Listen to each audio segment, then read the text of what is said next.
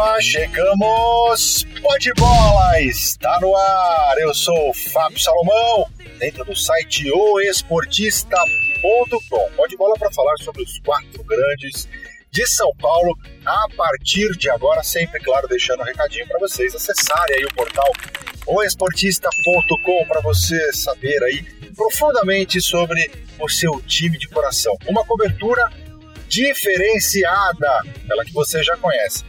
Não conhece? Não acessou? Então agora é a hora. Acesse o portal e conheça. Tenho certeza que você vai gostar, você vai curtir e vai ajudar a divulgar. E não esqueça, né? Você pode acompanhar os podcasts da casa aqui no Spotify ou no iTunes, enfim, onde você preferir, tá legal? E muito bacana também, mais um recadinho que eu deixo para você. Além do Pod Bola, você tem outros podcasts direcionados ao seu clube de coração. Por exemplo, o Poderoso Pod com meu amigo Rafael Prado, para você saber muito, muito, sempre com um convidado especial sobre o Corinthians. Tem o Voz Tricolor do Rogério Barolo, também muito legal, muito bacana. Não perco o também. Fica a dica para você. Você é Santista? Então você precisa se juntar ao Paulo Amaral com o Cast Rei. Super, super sensacional. Existe isso? Não sei, super sensacional? Agora existe. Mas é muito legal também. Paulinho Amaral mandando bem pra caramba para falar do Santos no Cast Rio. E também o podcast com o Leandro Boldaquian para você ficar por dentro de tudo que rola com o Palmeiras. Nossa dica aí, aqui dentro do Pó de Bola, para você acompanhar todos os podcasts da casa. Tá começando o Pó de Bola na semana. Eu sou o Fábio Salomão e estou no site oesportista.com.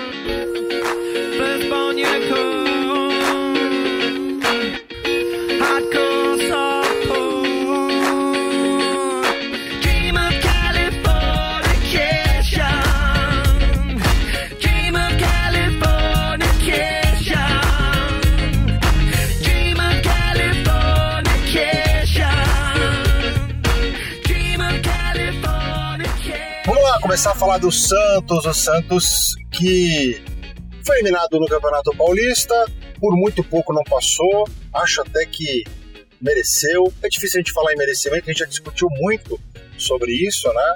E, inclusive no, no, nos podcasts aí do, do Poderoso Pod com o Rafa Prado e o do Paulinho Amaral também do Cast Day, o, a gente discutiu muito sobre isso, né? O tal do merecimento que o Santos jogou demais aquela segunda partida. Acontece que muitas das pessoas esquecem que teve um primeiro jogo também. O Corinthians foi muito bem. Então, vamos, vamos analisar. O primeiro jogo, o, o Corinthians foi bem, o segundo, o Santos foi bem. Mas o Santos foi muito melhor no segundo jogo. Mas eu diria que até circunstancial, né? Porque o Santos precisava do resultado. Então era, era quase que automático que o time se lançasse à frente. O São Paulo montou o time para atacar realmente e pela circunstância da necessidade do resultado, jogou muito. Acho até, acho até que se os papéis tivessem invertidos, né, o Santos vencido o primeiro jogo em casa e depois o segundo jogo na casa do Corinthians, o Corinthians também ia se lançar para frente porque precisar do resultado, o Santos ia se segurar, mas é verdade o Corinthians jogou muito mal, teve muitos problemas, o, o São Paulo deu, podemos dizer que deu um nó tático no Carilli, eu imagino que sim, e por isso que o Santos passou. Mas Campeonato Paulista é água passada para o Santos. O Santos agora foca no, na Copa do Brasil, focou, né? Passou pelo, pelo Atlético Goianiense muito bem, teve um pouquinho de dificuldade no primeiro tempo, mas depois se soltou, até saiu o primeiro gol. E aí a coisa andou, o Santos é muito melhor que o Atlético Goianiense, não dá nem para comparar, né? Não, não, faz nenhum sentido. Mas o fato é que o, o Santos realmente passou, se consolidou aí nessa fase do, da Copa do Brasil e agora vai encarar o Vasco. É, já temos o adversário sorteado já, os confrontos aí da, da próxima fase, que antecede as oitavas de final, e depois vão se juntar aos clubes aí que estão disputando a Libertadores, não estão disputando, inclusive com o São Paulo também que não está mais, né? Disputou a pré-Libertadores e agora o São Paulo vem também para nas oitavas de final da Copa do Brasil. Ainda não, ainda não, porque ainda tem mais uma fase. Santos e Vasco, um dos dois, um grande já cai aí no caminho. Né? É, faz parte, é assim que funciona a Copa do Brasil. De todos que começaram na, desde lá da primeira fase, somente cinco vão sobrar para se juntar aí aos, aos outros que vêm de Libertadores, aí tem campeão da Copa do Nordeste, enfim, tem mais alguns outros clubes que vão se juntar para formar 16. Mas esse é o formato da Copa do Brasil, Santos e Vasco. Acho que o Santos pegou o adversário mais difícil dos que poderia pegar, porque o Vasco é, acho até que o Santos é melhor. Não estou dizendo que, que, o Santos não é favorito. Não é favorito, na minha opinião, contra o Vasco. Mas é um adversário duro, um adversário grande, que tem feito uma, uma boa, um bom início de temporada, né? Foi campeão da, da Taça Guanabara, agora vai disputar a final do Carioca com o Flamengo. Então, quer dizer, é um time que está é, bem ajustado e está brigando no, no, no, topo aí, pelo menos lá no seu, no seu campeonato regional. Mas jogo duríssimo aí pro Santos. Agora, já tem o jogo já na, na, na quarta-feira contra o Vasco, decide na outra e aí depois entra no Campeonato Brasileiro, onde a gente vai ver. Muita gente olha com desconfiança para o Santos, acha até que o Santos, pelo que fez no regional, e a gente sabe que também não dá para ah, foi bem no, no, campeonato estadual, vai, vai arrebentar no brasileiro. Não é regra, né? Mas a gente faz análise pelo que a gente viu, o Santos tem sim time para brigar e quem sabe até pelo título. Acho que por uma vaga na Libertadores, certamente o Santos vai brigar para poder voltar.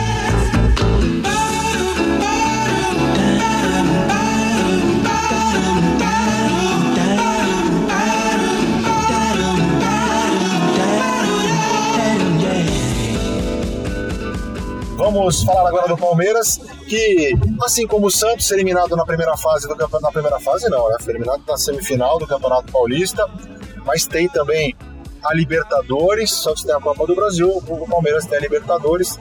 Fez um jogo aí com o Júnior Barranquilha, sofreu um pouquinho também, o time não acertava passe no começo, muito por conta até daqueles incidentes, né, do apedrejamento lá do ônibus, e muro pichado, quer dizer, uma coisa desproporcional ao, ao momento, à fase do Palmeiras, a gente pegar os, os últimos meses, anos aí, né? O Palmeiras veio, acabou de ser campeão brasileiro e fez um Campeonato Paulista, fez a melhor campanha da primeira fase entre os grandes, né? Ficou só atrás do Red Bull, mas todo mundo ficou, ué.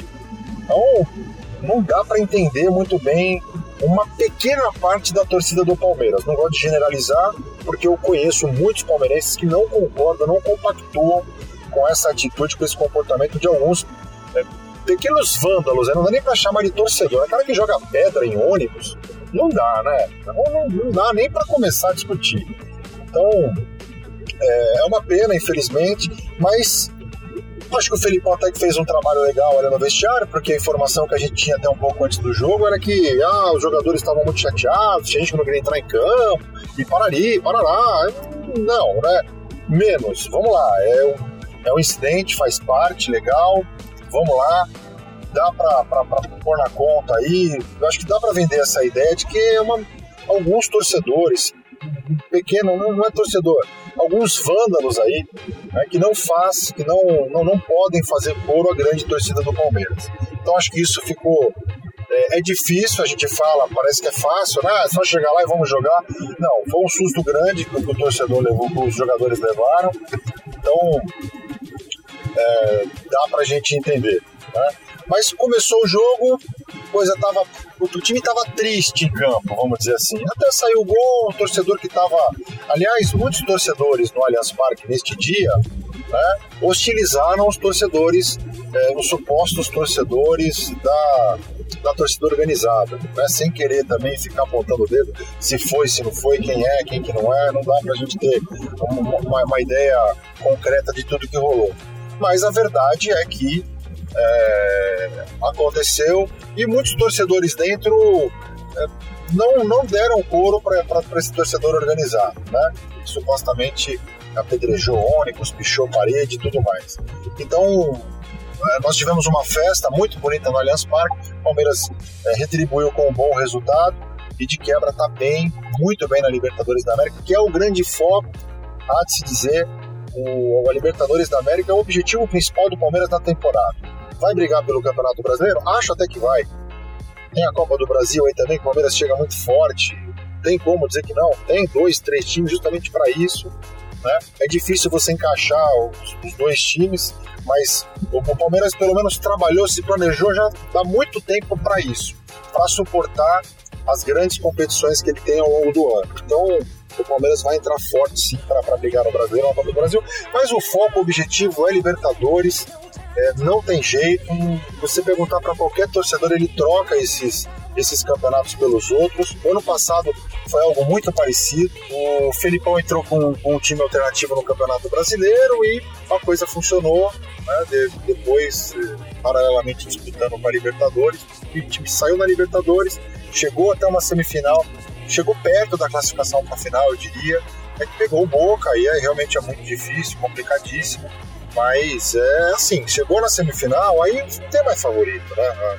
Em qualquer em qualquer competição de mata-mata, Copa do Brasil também, se atingir uma fase de semifinal, um dos quatro que chegar na final e bater campeão, tá dentro da conta.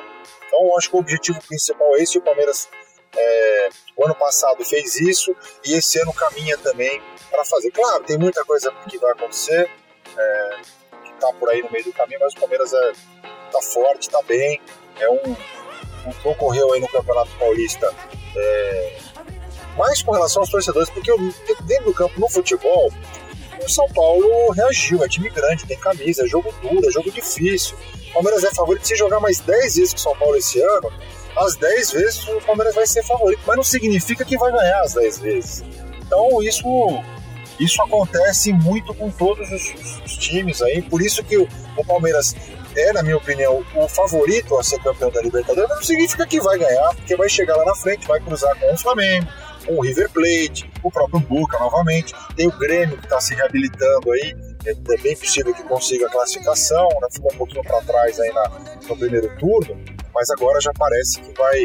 É, tá difícil ainda pro Grêmio, né? O Grêmio precisa, não pode perder, tem que, ganhar, mas se ganhar todos os jogos, praticamente liquida essa classificação. Então, assim, vai, vai chegar um determinado momento que, mesmo o Palmeiras sendo o favorito, vai pegar um time de, de, de, de muita força, que vai estudar muito o Palmeiras e vai dificultar a coisa.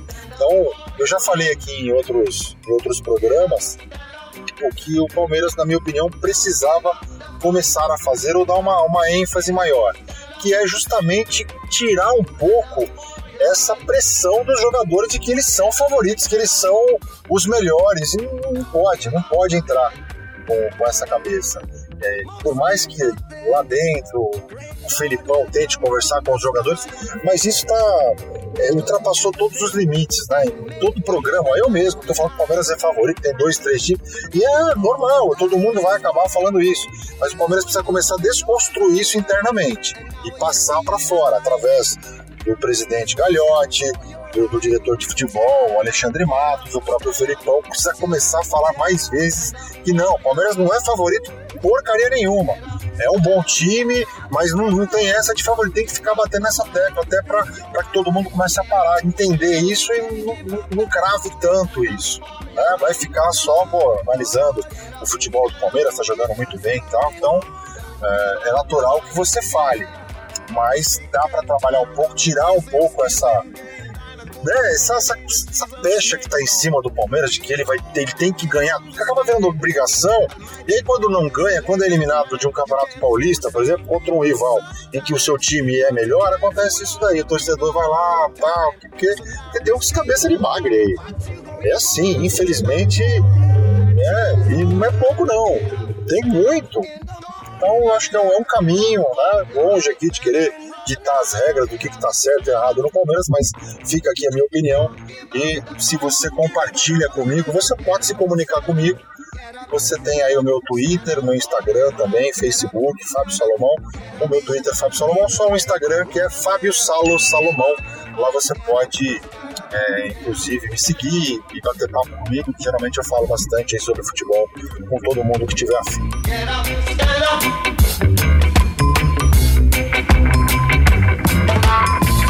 Fellas, I'm ready to get up and do my thing.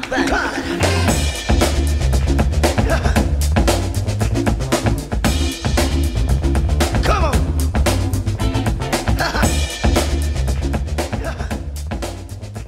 Para falar do Corinthians e do São Paulo, eu não vou dividir, eu quero falar dos dois simultaneamente, porque a decisão do Campeonato Paulista, acho que o foco até desse, desse pó de bola precisa ir um pouco além?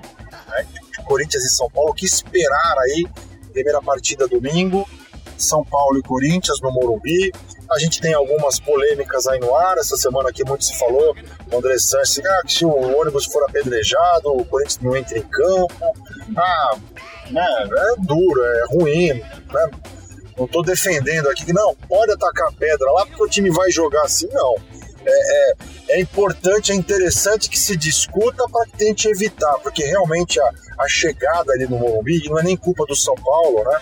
É uma, é uma questão urbana mesmo ali. Para quem conhece aquela região do, do estádio Cícero Pompeu de Toledo, a chegada, as vias de acesso ali são, são muito estreitas, né? Então é, é muita gente para chegar pelos mesmos caminhos ali, que são poucos, então e, e, a praça ali em frente né, do, do, do, estádio fica geralmente com muitos torcedores.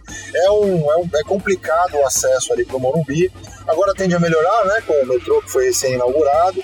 Então muitas pessoas eh, certamente passarão a utilizar o transporte público para ir até o Morumbi, o que não acontecia antes. Então acho até que nós teremos menos carros. Mas tem muita gente que sai de longe, não gosta de. É, mesmo com acesso ao metrô, ainda é um caminho longo, mas enfim, até, é, o torcedor vai começar a se acostumar, eu imagino, a ir assistir jogos no Morumbi utilizando o tra transporte público, né? mais precisamente falando aí do metrô. Mas a gente espera que com esse, com essa discussão, com essa polêmica da semana, não só o São Paulo, como também a Polícia Militar, possam preparar alguma coisa especial diferente para que não ocorra esse incidente lá, que é realmente desagradável, é muito chato. Repito, não é culpa do São Paulo e nem do torcedor, porque o torcedor do São Paulo não faz isso. Quem faz é bandido, é maluco, é idiota da cabeça, que faz, que ataca pedra, que briga, que dá murro no outro. Ou até parece que o cara não tem o torcedor rival dentro da família, ah, eu saio batendo, saio querendo brigar com todo mundo aí na rua. Então, assim, é um problema que a gente tem, é, diria até cultural, que a gente nem começou a mexer com o problema, mas esse assunto para a gente tratar futuramente no outro pod. Infelizmente, vou ter que esperar uma guerra de torcidas aí para poder falar sobre isso, e a gente sabe que vai acontecer, porque a gente está engatinhando nessa história, né, de, de conseguir punir os responsáveis. No Brasil, a gente, ah, o torcedor brigou ali na rua, no metrô, que, ah, qual que é o Ministério Público, o que, que ele faz? Né? A federação, ah, pune o clube, tira o mando de campo lá do São Paulo. Poxa, torcedor, que não é torcedor, um maluco aí brigou na rua, culpa é do São Paulo, quer dizer, aí fica fácil, porque o cara vai brigar sempre, porque não acontece nada com ele. Ah, acontece com o meu clube, ele tá nem aí com o clube. Fala que tá, mas esse cara aí, esse imbecil, ele não tem, ele não tá nem aí pro clube, desculpa. Não adianta. ele vai acabar é, prejudicando o cara que gosta mesmo do São Paulo, que torce, que é do bem, que compra camisa, que vai no estádio, que compra os itens do São Paulo, que ajuda realmente o São Paulo a, a ganhar. E é assim com todos os clubes, né? Com o Corinthians, com o Palmeiras, também com o Santos. Há idiotas em todas as partes, infelizmente. E, repito, a gente nem começou a trabalhar o problema. Mas tirando isso, essa polêmica à parte, é, é, jogo grande, é jogo de grandes camisas, é jogo de, de duas equipes que têm uma história maravilhosa no futebol. Não dá pra gente, eu não consigo cravar aqui um favorito para esse duelo.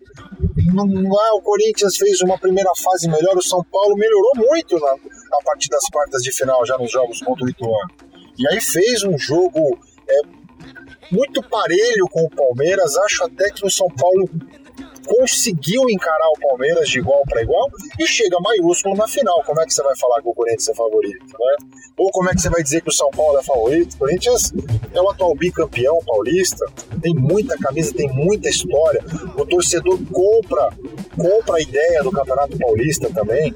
Ah, hoje já, já não tem ingressos mais para o jogo do Morumbi, apesar do preço também, vale a gente deixar claro aqui também, né? Aumentaram o preço, acho até que tem que aumentar, mas acho que aumentaram muito mas eu, eu gosto da liberdade econômica aí. Eu acho que o, o clube cobra o quanto ele quer cobrar, quanto ele pode cobrar, quanto ele acha. Eu só exijo que o estádio esteja cheio. O cara cobrar 100 reais e aí depois vai só 40 mil, não. Aí, aí deu um tiro no pé. Aí eu não, não vou concordar, eu vou criticar. Então você tem que fazer um estudo, uma análise, mas o estádio tem que estar tá cheio. Então que cobre 500 reais. Encher o estádio, parabéns, não vou reclamar. Porque o futebol depende de dinheiro, é assim já, é, já foi o tempo, gente. Se você não concorda comigo, legal, eu respeito, mas tenta entender. Você quer ingresso barato, seu time perde, depois você vai criticar porque perdeu um jogo, porque não tem jogador, queremos jogador, quer dizer, não faz sentido, não casa. Infelizmente o futebol mudou. Ele preza muito mais o lado econômico hoje. Você precisa é, trabalhar não só venda de, de, de, itens, de camisa, você ter bons patrocinadores, você tem que fazer um acordo legal com a TV, agora tem a TV fechada, tá entrando internet aí na parada, vai melhorando tudo, né? E aí você tem a receita de bilheteria também, que é importante. Então, tudo isso faz parte para que o clube continue forte, grande, possa contratar, ele fique firme e que ele atraia também é, bons jogadores. Se você não tiver uma estrutura boa, bom jogador também não. Pera aí, eu não vou lá pro São Paulo. Não, não vou jogar no Corinthians, os caras tão, não estão pagando salário. Ah, o time tá mó pindaíba lá, não tem estrutura legal, não tá brigando por nada. Olha como o Palmeiras hoje consegue atrair é, vários jogadores. Né? Claro, paga bem, dá uma grana, mas tem jogador que não adianta nem ser pagando, cara. Não vai, não, pera aí. Pra vestir uma, uma camisa numa fria, eu prefiro não ir. Porque o cara tem objetivos. O empresário do cara, não, peraí, eu vou te colocar nesse clube. Primeiro, ele tá precisando, ele tá carente na função que você vai fazer lá. Segundo, a projeção é boa porque vai disputar um campeonato assim. É isso, é, a gente fala isso o ano inteiro. Como é que agora, na hora H, você vai chegar e falar, não vou pagar ingresso, tá caro, mas vou reclamar no dia seguinte? Não, não dá. É assim que eu penso. E eu sei também que é polêmico isso daí. Eu sei que muita gente não concorda com o cara tem ingresso barato. Ele é meio saudosista, né? Ele é daquela época lá que você não comprava e vendia jogador, né? Ele é daquela lembra do, da do Pita, é, tantos outros jogadores que passaram aí pelo São Paulo, que o São Paulo formava. E aí o cara sai da base, já vai pro profissional, ganhava menos e não tinha essa de ficar comprando. Depois com a lei, a lei Pelé, né, a lei do passe, aí o passe ficou na mão do jogador e pronto, acabou essa história aí. Você quer, tem que pegar o cara, fazer um contrato de 4, 5, 6 anos, pagar uma fortuna e pagar uma luva ainda pra ele assinar o contrato. Então, quer dizer, mudou, gente, não adianta. A gente vai ficar batendo nessa tecla aqui. Mas, tirando isso aí, o a, a, grande decisão aí, eu falava dos favoritos, é difícil a gente apontar. Duas equipes que chegam muito bem, num campeonato dificílimo, encararam grandes adversários, passaram por uma maratona muito grande aí na primeira fase. Primeiro turno do Campeonato Paulista, ele é dolorido. Ah, jogou contra o Ituano, jogou contra a Ferroviária, jogou contra o Red Bull. Gente, é, são adversários que se preparam exclusivamente para disputar o Campeonato Paulista para fazer um para fazer bonito, para bater de frente com esses grandes clubes. Então, é, é, o Campeonato Paulista ele é sim o mais difícil do Brasil. E você vai pegar essas equipes agora que disputaram o Paulista, seis delas vão disputar a Série B do Campeonato Brasileiro. Né? Série C, esse ano, se eu não me engano, não tem nenhum paulista, né? Mas aí a Série D também tem mais quatro ou cinco clubes. Quer dizer, é um campeonato fortíssimo.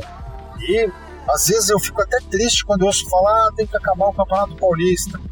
Eu acho que o celeiro de, de craques aqui que abastece os grandes, os, os, grandes de São Paulo só são fortes por conta dos, do, do, do regional que produz aí grandes jogadores.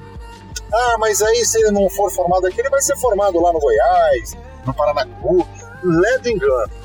Você tem aqui um campeonato com muito mais jogadores e que você vai trabalhando dia a dia, semana a semana, e esses jogadores vão ganhando casca para depois servir os grandes clubes do Brasil. Então os regionais são importantíssimos, acho que todos eles. Não dá para você descartar também o Campeonato Mineiro, o Gaúcho. Eles também têm na mesma proporção aí, eles servem também os grandes locais ali e também os grandes nacionais aí. Não adianta, você pode ter um jogador que foi revelado lá no Caxias que de repente vai jogar no Flamengo, né? É normal, isso acontece e tá dentro da conta, é importante, a gente precisa. Talvez a gente pode discutir o formato, diminuir um pouco mais, ele funcionar mais como uma pré-temporada mesmo. Acho até que hoje ele funciona como uma pré-temporada, mas não são três, quatro meses de disputas, acho, muito, acho muita coisa. Eu acho que poderia dar para pensar em reduzir? Dá, acredito que dá dá para a gente pensar num formato um pouquinho menor, sem prejudicar os do interior, porque também se você diminui muito, você falar, ah, põe os grandes só na semifinal, aí os caras do interior não aguentam, os times do interior não vão aguentar. Eles precisam ali, eles contam com aqueles, com aqueles jogos, um, dois, às vezes três jogos contra os grandes em casa. É, não só o jogo direto, de repente numa fase aguda, vai, vai, vai encarar um, um, adversário que é diretamente ligado à possibilidade de classificação de um outro clube, então ganha audiência, está na TV, patrocínio no peito aparece, as emissoras de TV transmitem, aí então o campeonato regional ele é bacana por causa disso aí também, acaba abastecendo os grandes clubes. E o campeonato paulista é duro, duro. E se chegou na final, Corinthians e São Paulo passaram por muitas pedreiras, passaram por desafios enormes e não dá para falar em merecimento. A gente falou já, né? o São Paulo mereceu a classificação, o Corinthians também, já falei no começo, mereceu, teve lá toda a sua parcela de merecimento na classificação contra o Santos, jogou duro, jogou fino e, e, e tá na decisão. E não dá. A gente vai imaginar o primeiro jogo no Morumbi, evidentemente, o São Paulo é, entendendo que precisa fazer o resultado, porque depois para jogar em Itaquera vai ser complicado. Então não, não vejo outra forma do, do Cuca armar o time para atacar. Talvez não como o Santos do São Paulo fez com o Corinthians. O Cuca pode até usar algumas ideias, mas acho difícil, por pelo pouco tempo que ele está no comando do time, não conhece ainda 100% a característica dos jogadores. E também é duro você se arriscar, né? Porque o Corinthians é um time letal também. Ele, se, ele dá a bola para adversário e aí ele fica esperando ter um contra-ataque rápido. É um time que se comporta muito bem nesse tipo de, de, de futebol, né? Reativo e não deu certo contra o Santos nesse último jogo, porque o time ficou muito lá atrás, mas não significa que todo mundo vai chegar e vai fazer o que o Santos fez com o Corinthians. Do outro lado tem um técnico muito inteligente também, que eu imagino que vai, que vai preparar o time aí para não passar esse sufoco. Mas certamente é um, um jogo, ansioso demais, adoro as, essas decisões. Eu gosto do Campeonato Brasileiro de pontos corridos, maravilhoso, acho que precisa ter, mas quando a gente tem aí as, as fases decisivas do Paulista, Copa do Brasil e Libertadores com mata-mata, a gente para para ver porque é gostoso demais, é legal, é bacana. E quem ganha é o público em geral, é o futebol. Tá certo? Então semana que vem a gente volta aí para falar, né, sobre sobre esse, a semana dos clubes. Certamente a gente vai falar sobre esse confronto também do Corinthians e São Paulo, o que, que aconteceu, né? e já vamos projetar aí a grande decisão lá na Arena Corinthians. Tá certo? É isso, espero que vocês tenham gostado deste pó de bola para falar dos quatro grandes rapidamente. Uma cobertura diferente, opinião minha. Tenho certeza que você muitas vezes concordou, muitas vezes discordou. E é assim que funciona o futebol, é assim que funciona a crônica esportiva, por isso que eu sou apaixonado por ela. Obrigado a você que acompanhou este programa até o final e fica ligado aí dentro do Spotify, do iTunes. Semana que vem a gente volta aí com mais um Pó de Bola. Valeu! Fui!